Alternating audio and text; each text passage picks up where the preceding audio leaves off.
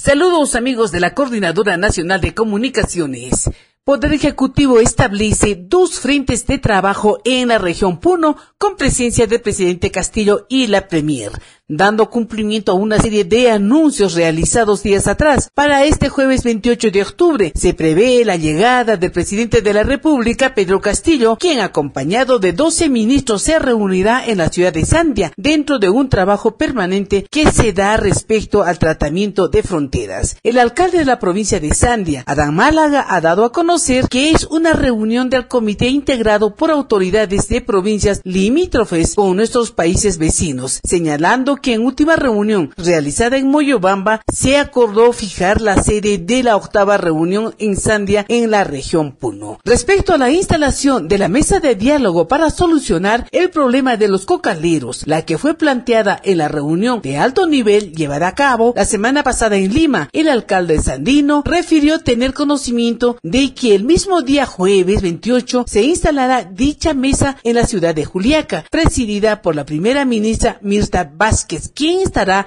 acompañado por especialistas en la materia. Desde la decana Radio Juliaca les informó Guadalupe Apaza para la Coordinadora Nacional de Comunicaciones.